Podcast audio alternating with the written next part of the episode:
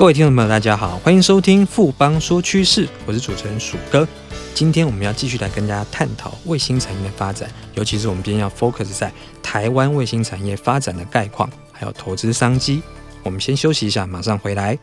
哎，最近五 G 概念股很夯哎，你有没有买啊？我当然是概念股一把抓喽！那么厉害，快教教我啦！富邦世代行动通讯 ETN 连接的指数成分是十档台湾极具五 G 概念的上市股票，而且 ETN 投资门槛低，小额资金就可投资哦！太棒了，我要赶快去买！富贵要人帮，ETN 买富邦。富邦证券指数投资证券基金管会同意生效。微博表示，本指数投资证券绝无风险，投资人交易前应详阅公开说明书。本公司经目的事业主管机关核准之许可证号为一百零七年金管证总字第零零五三号。欢迎回到。富邦说趋势，我们今天很荣幸邀请到富邦投顾的分析师冯武胜 Vincent 来和大家谈谈台湾的卫星产业的发展概况。Vincent 好，楚哥好，各位听众朋友大家好，我是 Vincent。Vincent，我们前面有跟大家分析了全球卫星产业的发展状况还有未来的商机嘛？那我们也知道说，台湾这几年成功的发射福卫五号还有福卫七号，也就在这两三年的时间里面，那也展现台湾的整个太空。卫星产业一个发展的一个企图心跟能力，那 Vincent 是不是跟大家介绍一下说，说台湾卫星产业现在发展的状况是什么样子呢？是的，鼠哥，其实台湾发展卫星产业很早哈，在一九九九年的时候，我们就已经发射了第一颗低轨道通信卫星福卫一号，所以台湾呢，就从一个整个原本的卫星接收国变成卫星的发送国，是全世界第三十三个拥有卫星的国家哦。那到目前为止，我们已经有发射五颗太空卫星上去。一开始的福卫一号，它有五项的卫星本体元件，还有一项的通讯实验的一个元件在台湾制造，所以台湾从那个时候就已经开始有整个制造整个卫星产业这样子的一个经验。那二零零四年呢发射的福卫二号和二零一七年发射的福卫五号，它是属于一个光学遥测卫星。什么叫光学遥测卫星？就是它可以做观测监测，我们在地面上，然后它会一直在。它在整个卫星在太空上面会一直在监测整个地面上的，其实它是可以摄影拍照的。好，那在二零零六年的时候，如果大家还记有印象的话，一艘游轮哦，马耳他级的那个货轮，在整个苏澳港那边，因为船舱破裂，它漏油，它漏油之后，它就跑掉了。它跑掉之后呢，怎么去做求偿？我们怎么样去证明说是这一艘？游轮就漏油的，就透过福卫二号，他清楚的拍摄那个时间点的一个相片，然后后来就在国际法院上面就是打赢了整个诉讼，所以整个福卫二号是真的是有整个相当大的一个帮助。那福卫五号则是经过了一个六年的研发，而且它有百分之七十的卫星零组件是由国内五十家的一个业者自助自己这个制造开发的哈，然后展现了整个台湾卫星的一个制作整个卫星的一个能力，那也是。我们整个技术累积的一个成果，那也开启了我们整个台湾的一个太空产业的一个发展。那另外的还有两颗卫星，就是零六年我们发射的一个福卫三号，是台湾第一颗的一个气象卫星。那它本身，它这一个卫星呢，有六个为小卫星所构成的一个星系哈。那一九年呢，它成功发射，就是我们在去年又发射了一个福卫七号。那福卫七号非常的特别，它是一个跨国的一个合作计划。它卫星是由台湾设计的，是由台湾制作。然后，因为它也是同样是六颗卫星打上去，所以它中间跟英国在做合作。后段甚至跟美国 NASA 也在做合作，所以然后最后委托整个我们在上一集有提到的美国的 SpaceX，就是 Tesla 他们那个创办人，哎伊隆·莫斯克他所。创办这家公司 SpaceX 的猎鹰重型火箭来做发射，所以呢，他要在做一些后续的一个气象观测跟预报任务，而且呢，他会跟 NASA 合作，说整个后续，像他最近已经开始在传信号回地表，他基本上跟 NASA 就是只有直接的一个合作，所以我们可以看到说，如果 NASA 都这么积极跟我们在合作的话，台湾的整个卫星产业的实力基本上不容小觑。上次我们提到说，全球现在各个国家它里面的一些产业。不管是政府，或者说里面的大的科技，都在发展卫星产业嘛。那我们知道说，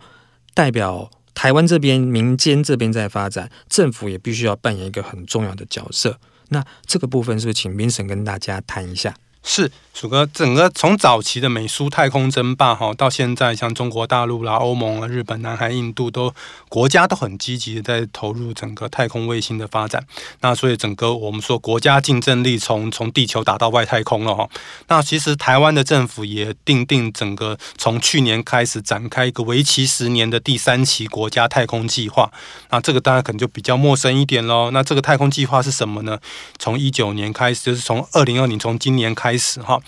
到二零二八年为止，我们政府要投入两百五十一亿元的新台币，每年要发射一颗卫星。然后总共要发射十颗的一个自主研发的卫星，而且自制率要达到百分之九十以上。那这一期的太空计划，除了进行所谓的相关的气象啦，然后这种防灾救灾这样子的科学研究之外，有一个重要任务，就是在十年之内要扶持台湾的卫星产业供应链。那透过整个学术机构、研究单位、和产业界、还有政府这边共同的这样子的一个力量，来研发关键零组件，提高自制率的目标，那强。化整个台湾卫星产业的竞争力。其实，台湾的卫星科技在前面两期的国家太空计划时期就已经建立的相当大的一个研发能量。那而且已经有四十几家以上的一个民间厂商进入了太空产业的供应链。所以呢，整个来讲，进入第三期的国家太空计划来看的话，我们想会更加的运用国内的整个 ICT 这种资通讯产业，还有精密机械这些的产业优势，来建立台湾的卫星元件的一个供应链，然后让这个部分呢，透过就是我们因为每年要发射一颗卫星，因为其实你要进入卫星产业，有所谓的飞试，就是说你。打上去之后，这样的实验，然后它是不是实实际上能够验证它是不是能够 work？所以透过一年发射一颗卫星这样的实际的战绩哈，然后帮整个这样子台湾的民间产业去争取打入国际太空市场，然后让台湾的科技产业可以跨入高端的上千亿美元规模这样子的太空卫星市场。明神其实刚刚有提到说，因为我们台湾在资通讯产业算算是一个科技的一个强国，那这个地方我相信应该是有可以借力使力的部分，来帮助发展整个太空卫星产业，是它一个发展的基石嘛。那我们在这边的话，台湾具有什么竞争优势呢？是鼠哥，其实现在所有科技的发展的一个关键元件都少不了半导体啊，那那台湾的半导体产业国际竞争力就不用我多说，我们之前节目也都有提到。那但是台湾除了半导体产业之外，其实台湾有一个特色，就是台湾的整个资通讯上下游的供应链是非常完整的哈。那其实这是我们台湾发展太空卫星产业的一个非常的一个优势哦。像现阶段台湾发展的卫星产业有十五项关键元件，像卫星电脑啊、GPS 的这个卫星导航接收机，还有像。MEMS 的陀螺仪啊，然后这种天线呐、这种卫星的机构件、太阳能板、光学镜片，甚至一些光学的这种组件，还有像什么滤光片感测系统这些，基本上台湾自己都可以做。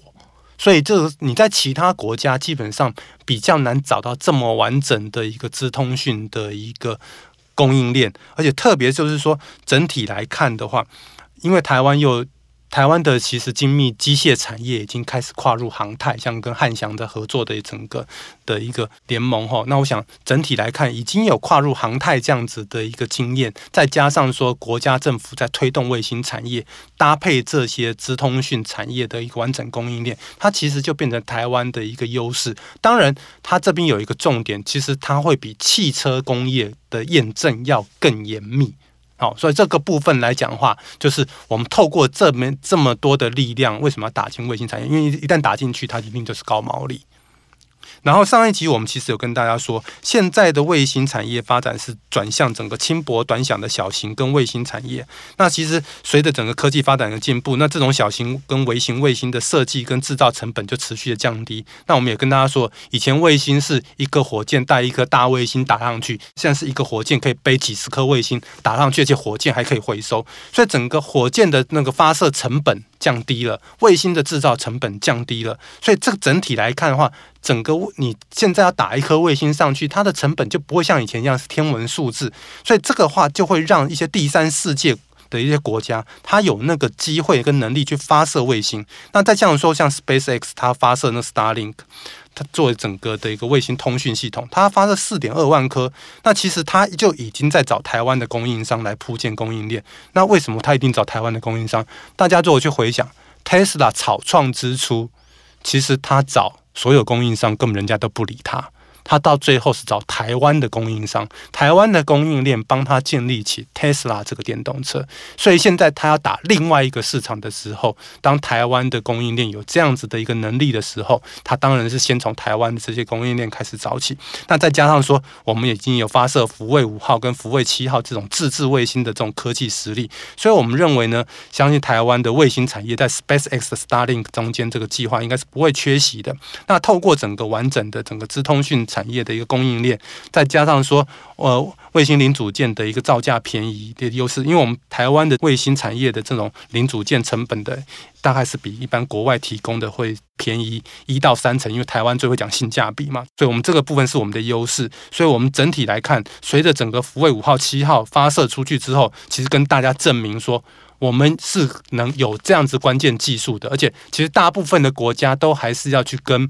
美国、英国。大陆、俄国去买关键技术的时候，台湾基本上已经是有的。所以呢，我们自己都在做评估，台湾的卫星产业绝对是全球排名前十名以内这样子的一个有竞争力的国家。的确有 Vincent 这边提到，就是台湾的优势其实就是供应链先非常完整嘛。那另外就是说，你的产品其实你的性价比非常的高，是台湾厂商一个特有的优势。听起来的话，台湾卫星产业是应该相当有国际竞争力的啦。那最后请 Vincent 跟大家介绍一下，说台湾有哪些厂商是已经投入卫星产业在相关的研发制造呢？是。那我们先帮大家回顾一下，上一集其实有说卫星产业的一个结构。那所以卫星产业大概分成卫星的本体制造，然后地面的接收设备、卫星发射跟卫星服务这四大块。那其中呢，是以卫星制造跟地面接收设备这两个部分成长性是最大的。那台湾厂商刚好也是在这两个部分比较有表现空间的。那在卫星制造部分，像汉翔从福卫二号开始就在。制作一系列的福卫卫星的一个结构体，那卫星的零组件部分，像是卫星操控系统的星顶。啊，就五二零九的星顶啊，卫星影像管理系统的凌群二四五三啊，也都是整个福卫的供应厂商。另外，像是同心电六二七的同心电二三一三的华通，已经打入 SpaceX 的一个供应链喽。那还有影像感测器的原相三二二七，也是未来具有发展潜力的一个公司。那另外地地面接收设备的部分的话，像呃整个地面卫星接收站，还有整个。低杂讯降频器这个部分呢，台湾的台阳就是二三一四的台阳，二四八五的兆赫，六二八五的启基，还有六一五二的百一，这些厂商其实都已经具备供货能力。那地面设备的一个天线跟滤波器这个部分，则有三四一九的华域，还有三四九一的一个升达科。那至于说卫星用的 LNB 板，就是所谓低杂讯降频器，整个这个基板的新复兴哦，那也有产品化的一个实力。那这些。厂商呢，都是整个听众朋友可以留意的一个标的。谢谢 Vincent 今天跟我们介绍台湾的卫星产业发展，还有它相关的一些上市贵公司的一个投资趋势跟商机。相信台湾的卫星产业未来应该很有机会，像台湾的资通讯产业一样，非常蓬勃的发展。谢谢 Vincent，谢谢鼠哥，也谢谢各位听众朋友的聆听。经过今天的节目呢，相信各位听众朋友对于台湾的卫星产业，它的相关的发展趋势跟投资商机，应该都有更清楚的认识了。富邦说趋势，我是鼠哥，我们下周见。